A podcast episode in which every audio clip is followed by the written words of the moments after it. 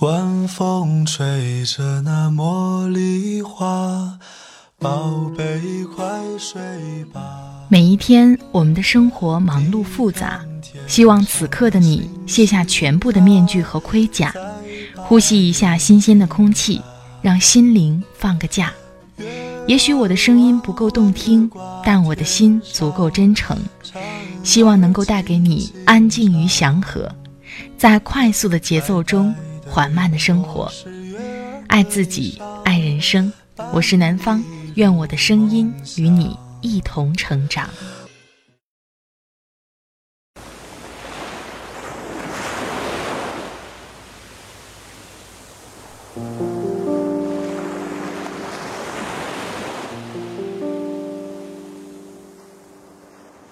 嗨，你好，这里是快节奏慢生活，我是南方。最近你过得好吗？今天想跟你分享的文章是来自微信公众号“一姐看电影”，作者一姐的。北大留美高材生拉黑父母，十二年不归，中国式爹妈倾其所有培养仇人。我不知道很多朋友有没有看这个新闻，但是当你听到这个题目的时候，相信你第一个反应就是。十二年不回家，拉黑父母，这孩子有多不孝顺啊！可是，在今天的节目当中，我也特别想问问大家，有没有过这样的感受？当你小时候在写隐私日记的时候，爸爸妈妈打开你的日记，窥探你的心理，并且拿日记当中你写的那些心里话，来敲打你的内心。当你在学校被欺负的时候，回家告诉父母，他们却经常说：“那都是你的问题，你要是不惹他们，会被打吗？”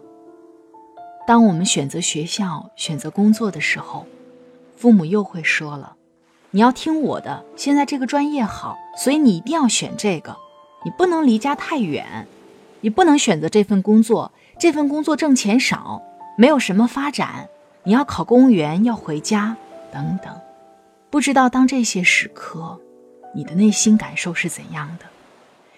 我说的这些，想必大家都会有所经历。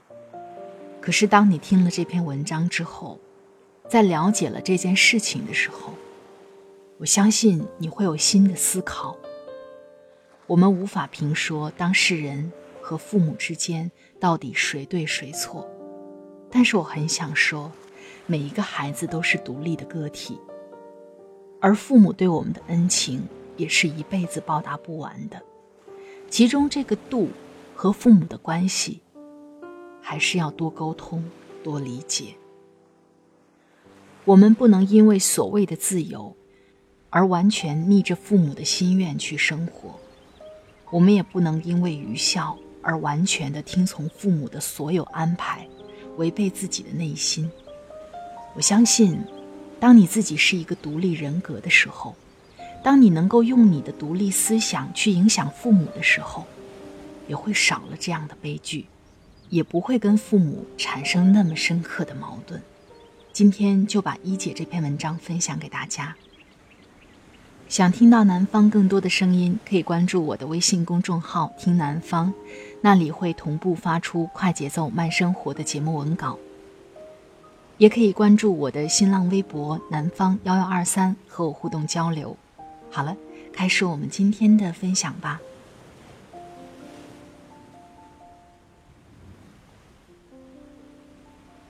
北大留美高材生拉黑父母，十二年不归，中国式爹妈倾其所有培养仇人。作者：一姐周桂一。前几天刚写了一个极端的父母伤害孩子的新闻，今天很快又看到一个很极端的孩子拒绝父母的新闻。王猛在任何意义上看都是别人家的孩子。四川一地级市高考状元，北大生物系本科录取，美国排名前五十的大学研究生。然而这么优秀的一个男生。十二年不愿意回老家过年，六年前拉黑跟父母所有联系方式。他写了一封信，一万五千字，洋洋洒洒记录着：如果付出是为了孩子，那自己的父母在这件事情上做得出类拔萃。王猛的父母在信里被描述的细节有：从小家长把她当女生养，抗议却无效；学校举办活动要求穿短裤，家长却逼迫她穿长裤。说好的毕业旅行，却始终是炫耀孩子成就的宣讲会。严格控制孩子的日常生活，甚至让大姨私下联系孩子的同学打探其消息。因为家长利益共同体，留在零霸肆虐的学校，倾诉换来侮辱和暴打。最卑贱的狗才需要什么公平？关于原生家庭之伤，一姐看电影公号真的一写再写，因为在中国有太多父母并不懂得如何为人父母。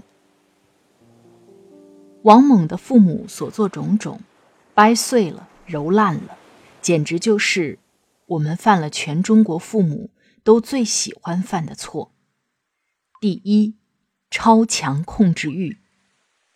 王猛父母并不把孩子放在平等的位置上尊重，潜意识甚至当作可以用垃圾涂抹的画布，强迫孩子穿反性别的衣服，不准孩子按照规定穿集体要求的服装。孩子已成年，还窥视他的交友隐私。孩子的意愿换来的往往是斥责和漠视。王猛在信里提到。父母是事业单位职工，自己被送进了全年级不到十个人的初中。在这个学校，孩子被打耳光、抱摔、掐和羞辱都是常态。他想换学校，而父母坚决不同意。你太小了，还不会骑单车。但本质的原因是，父母的单位和二五一中学是利益共同体。读大学要求孩子对亲戚三天一电话，七天一拜访，甚至王猛到美国读研也被强迫跟一个姚姓的高干子弟搞好关系，但这一切本质是为了讨好姚，炫耀自己有个高材生孩子，以及通过姚继续监视我。这种控制欲往往有一个很中国特色的别名，叫做“我做这一切”。都是为了你好。第二，不自知的暴力宣泄，这种宣泄包括肢体暴力、语言暴力、精神暴力。大部分人可能惊讶，天下怎么会有不爱自己孩子的父母？我想说的是，这种爱有时候也是复杂而不自知的。在前几天写华裔侍女案中，妈妈说的话很有代表性。我知道打骂孩子不对，但每次我都控制不住自己。有些父母对孩子有无意识暴力，这种暴力不是偶尔一下的小发泄，是一种强者对弱者的宣泄，恃强凌弱的快感。为什么呢？自己的人生价值体系没有建立起来，能力范围内可以打击的只有自己的孩子。王猛在初中时代遭遇了同桌的霸凌，提出希望换个同桌，换来的是父亲的侮辱。同桌有什么影响？最卑贱的狗才想要什么公平？你凭什么要求学校优待你？就凭你成绩好？被陌生导游开两性玩笑，父母不仅不帮助解围，在他提出抗议后。母亲歇斯底里、语无伦次的大骂他一顿，一再发出求助般的抗议，甚至拿回了应激诊断证书，换来的是你自己心胸太狭隘。王猛的优秀不是他的错，但一旦他要争取自己的真实需求，父亲总是攻击他，就凭你成绩好。王猛说。这句话一次次烧灼他的视网膜和内心。优秀反而成为一种原罪吗？以前看过一个新闻，泰国一个父亲百般羞辱自己的孩子，对他说：“有本事你去死啊！”下一秒，长久活在这痛苦环境的孩子，拿起枪对着太阳穴毫不犹豫开了一枪。父亲以为孩子在假意威胁他，第一反应是愤怒地给了孩子一巴掌。意识到后，崩溃惊觉，嚎啕大哭。早知如此，何必当初？他们不知道，语言暴力也是暴力，而且比行为暴力更加伤人。那都是内伤。第三，强烈的孩子是私属物心态。中国五千年的传统是养儿防老。养儿从来是一件有用的、既回报的事儿。王猛父母为什么不以为然？即便到了今天，依然漠然。啊，讲的还是那些陈皮烂谷子的事儿啊。母亲接受采访时，把这种叛逆归功于上大学以后控制的不够。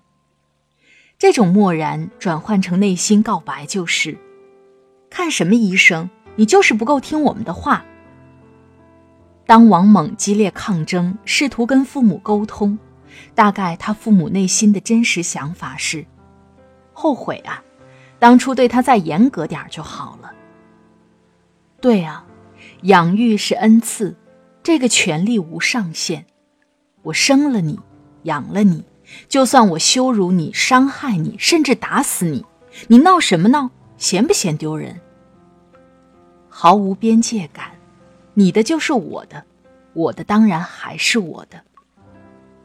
王猛父母答记者问里有一段话，我是极度不喜欢听的。就算影响了他，也是前半段的事儿，但长大后一半时间在外面吧。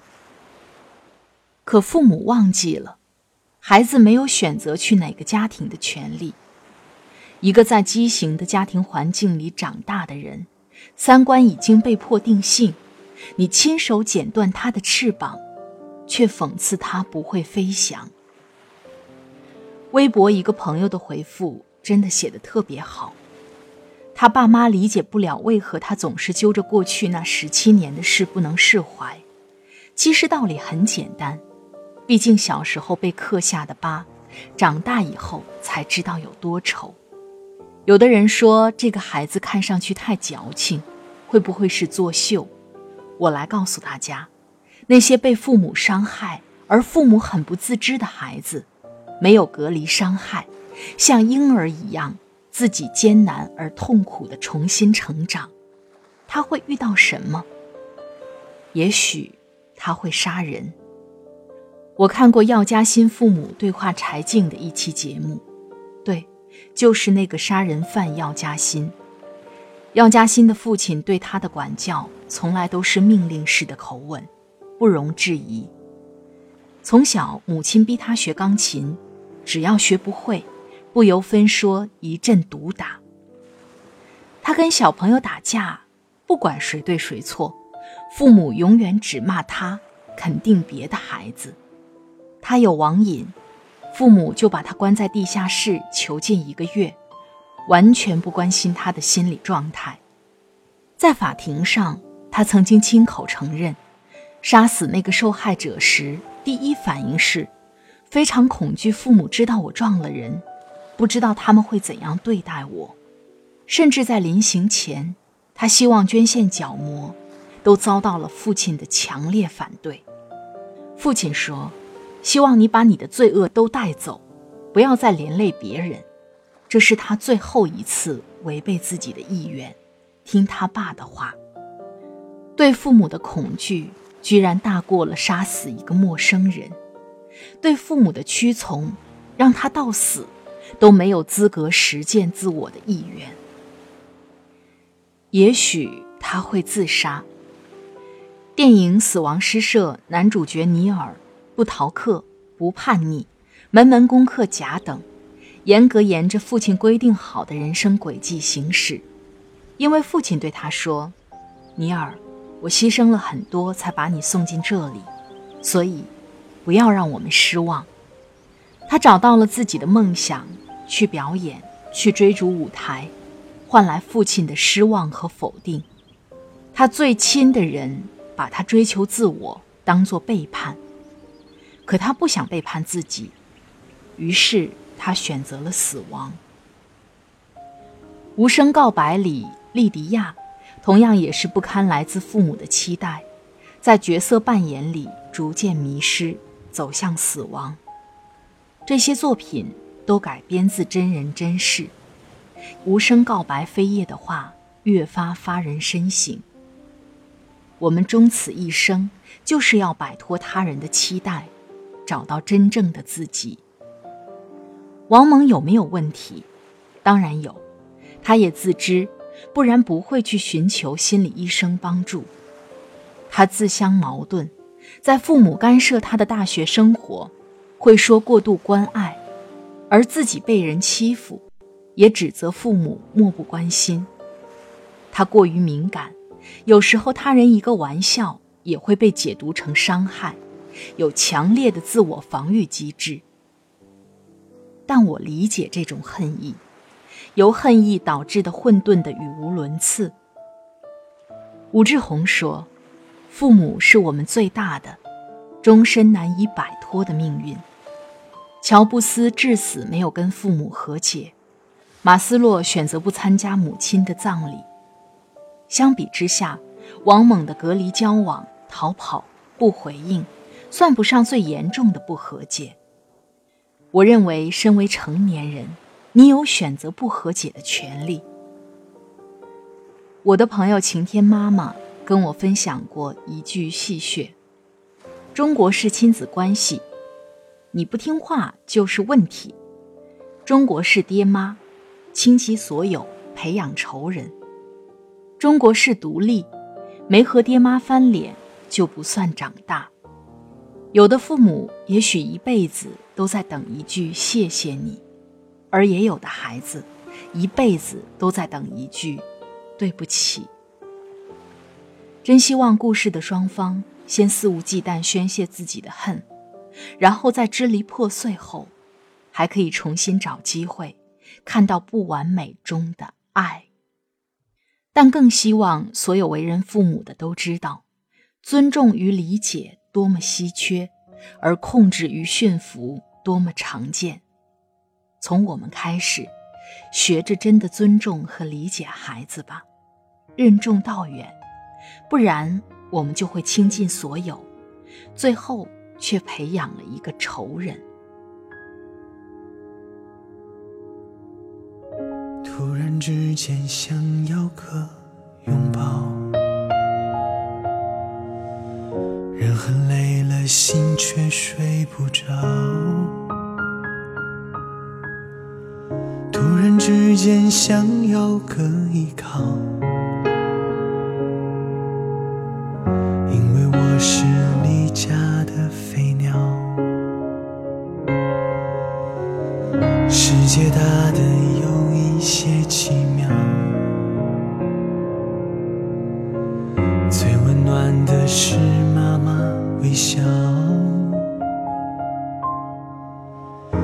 强勇敢是你在位高，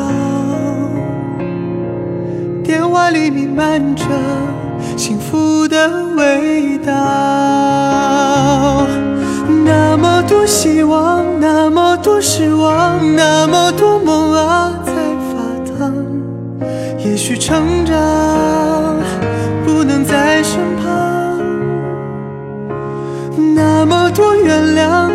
在你心上，那么多牵挂的目光，岁月别伤，我的妈妈为你唱。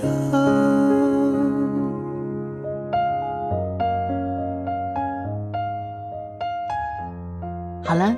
亲爱的朋友们，听了刚才的文章，不知道你的感受是怎样的？我记得有一段时间，在朋友圈当中非常流行一句话，我们工作要上岗考试，但是我们为人父母却从来没有过这样的考试。我也看到我的好朋友在朋友圈对他的孩子说：“感谢你选择我做妈妈。”其实看到这些的时候，我也常常会想，如果以后我结了婚，有了自己的孩子，会是以什么样的态度对待自己的孩子呢？我想最重要的一个因素，就是在一定范围内给他自由吧。最近有特别火的一个游戏叫做《旅行青蛙》，不知道你有没有养？我也在手机上玩了这个游戏。我对我的小青蛙的原则就是，给它的食物装得满满的，然后让它尽情的出去玩、出去跑吧。如果它拍了照片给我，会特别开心；如果它几天不回家，我会想象着他在外面世界的美好。可是，在心里还是会有那么一点点的小期待，就是希望他能常回家看看。我想这也是父母对我们的期待吧。在这里特别感谢作者一姐的播音授权。作者一姐十四岁出版小说集，十八岁新概念作文大赛获奖，三十岁出版畅销书《心若宁静便是幸福》，专访明星十余年，爱电影的妈妈，分享光影中的感悟，关于育儿，关于婚姻，关于爱。她的原创公众号是一姐看电影。新书《认知差》，你比人生赢家差在哪儿？全网热卖中。如果你喜欢他的文字，欢迎你关注他的微信公众号或者购买他的书籍。快节奏慢生活在每周二和每周五的晚上更新。如果你喜欢南方的节目，欢迎你点击订阅我的专辑《快节奏慢生活》。每期的音乐都在节目下方的简介当中。好了，今天的节目就到这里。我们下期再会，祝你晚安，今夜好梦，拜拜。